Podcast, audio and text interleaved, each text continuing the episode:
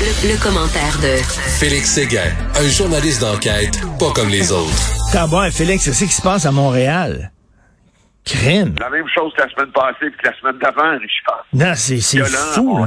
La, la, violence par arme, euh, ben, par arme à feu, oui, mais aussi par arme blanche. Euh, et on prévoit même un printemps assez chaud parce que il y a eu cinq agressions très, très, très violentes en fin de semaine que la police soit élucidée maintenant.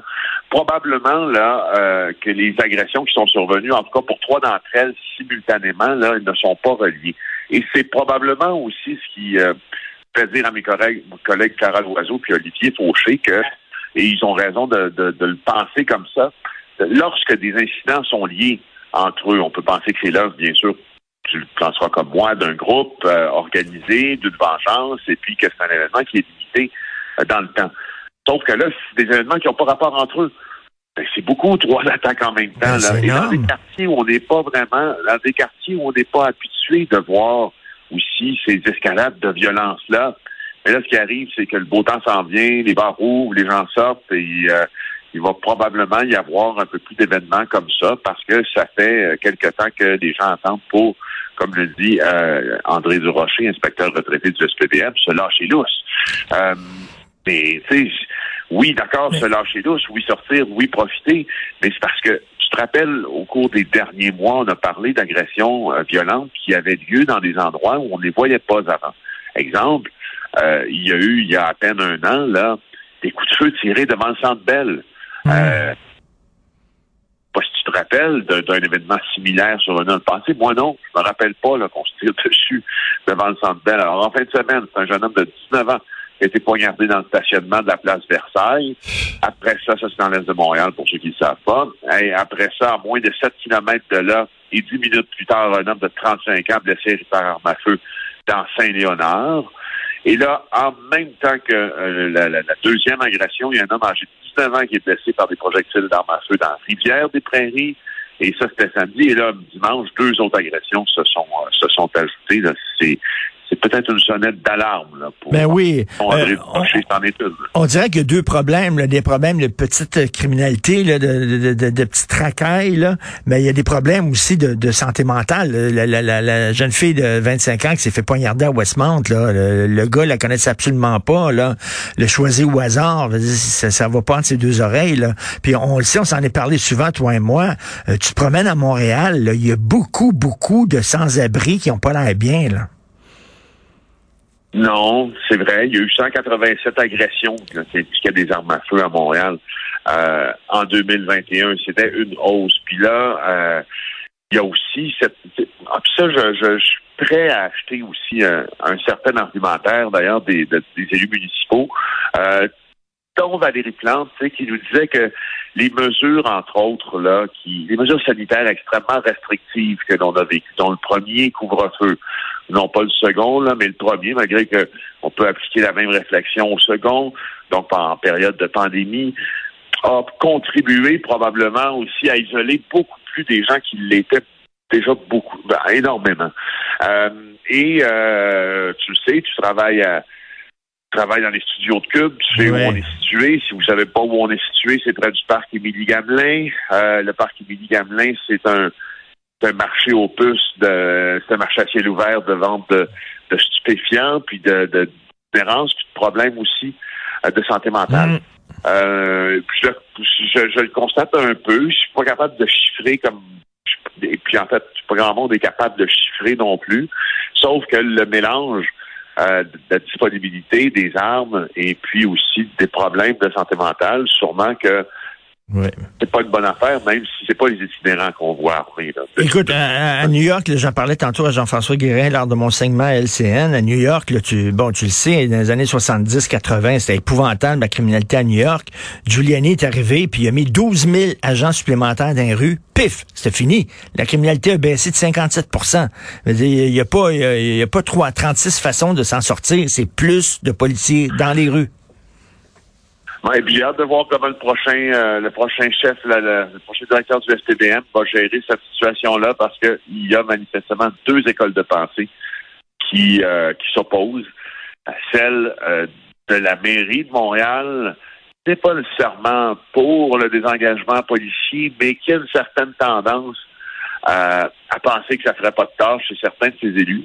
Euh, et l'autre chez des policiers qui sont pas radicaux, mais qui sont vraiment dans un, comme Sylvain Caron l'était d'ailleurs, sont dans un, une logique de, euh, de, de, répression, tu sais, du crime, euh, pas nécessairement par la force, mais par le nombre, minimalement euh, puis par l'ajout d'effectifs. J'ai hâte de voir comment ces deux visions-là vont se réconcilier.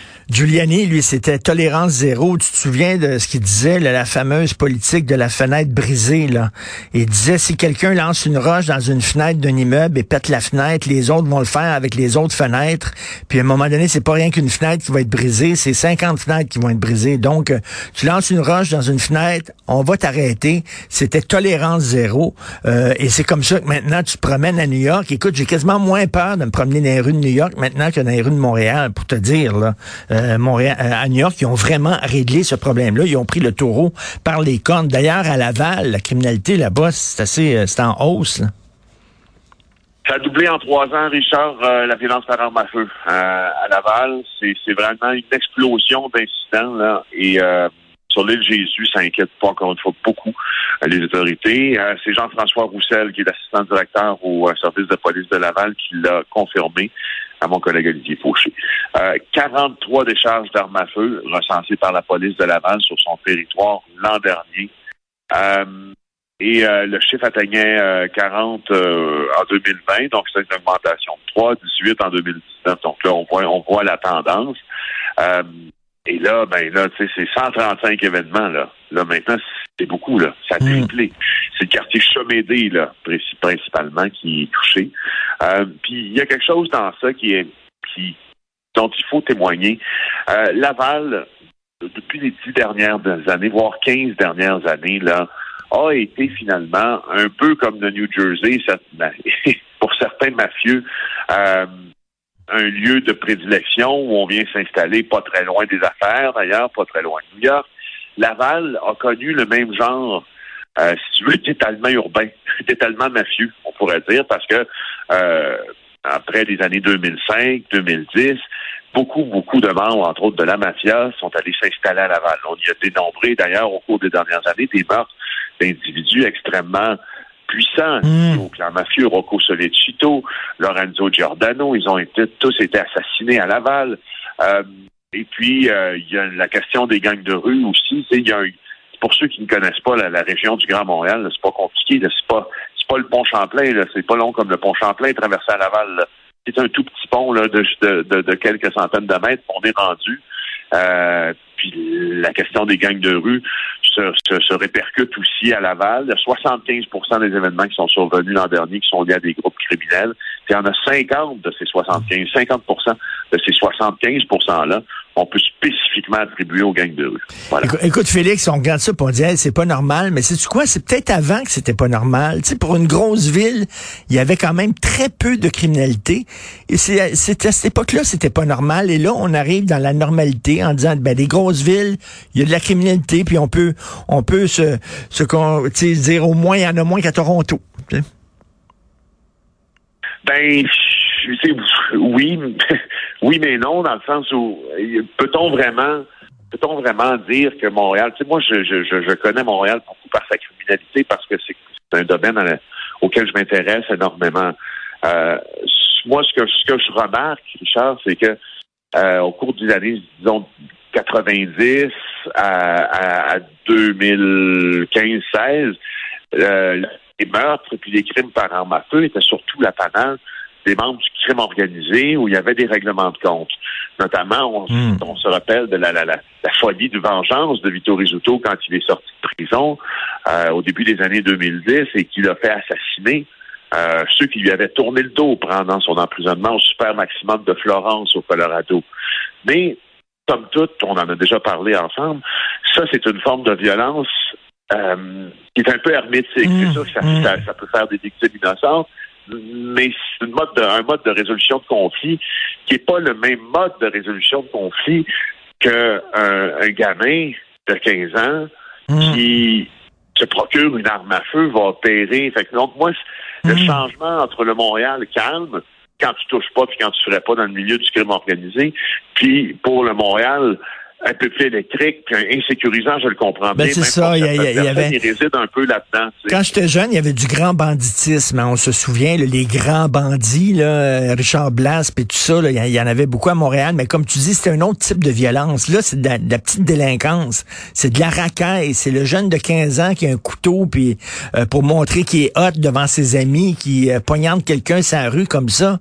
Euh, c'est autrement euh, épeurant. Et en terminant des images euh, euh, ahurissante d'un centre commercial qui a été bombardé euh, à Kiev. Kiev. Qui a fait au moins huit morts. si vous allez voir les images sur nos sites, là, celui de Nouvelle notamment, on y a mis les images. Là, je crois qu'elles ont été filmées par l'AFP. C'est d'ailleurs un journaliste de l'AFP qui a constaté ça. Qu'à Kiev, il y a au moins huit morts dans ce bombardement d'un centre commercial touché par une frappe, dit-on dans l'article, d'une très forte puissance.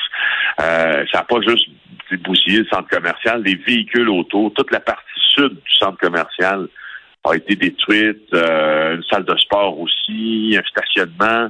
Écoute, c'est une scène d'apocalypse si tu vas voir les images. Euh, et bon, ben, allez, allez, voir, allez voir ça. Et comme disait, comme, comme disait Zelensky, imaginez si c'était chez vous. T'imagines ça, toi, un missile qui tombe sur le centre euh, Carrefour Laval, puis qui, qui démolit complètement. C'est ahurissant ce qui se passe là-bas. Si vous le voyez, imaginez-vous ça. Oui, tout à fait. D'ailleurs, parlant de Zelensky, je te laisse là-dessus.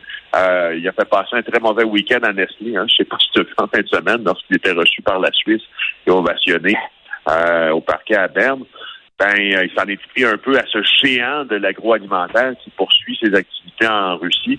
Allez voir ce que Nestlé possède en termes de marque. Vous allez tomber, euh, tomber sur le derrière. Euh, et l'entreprise s'est justifiée de dire qu'elle fournissait quand même des produits essentiels, mais euh, parce que eh. parce que Zelensky lui a dit au fond qu'elle continuait à vendre alors qu'elle ne devrait pas. Et c'est la même chose avec Total aussi, le, géant euh, des ressources naturelles qui continue de faire affaire en Russie, une entreprise française. Merci Félix, on se reparle demain. Bonne journée. Merci. À demain.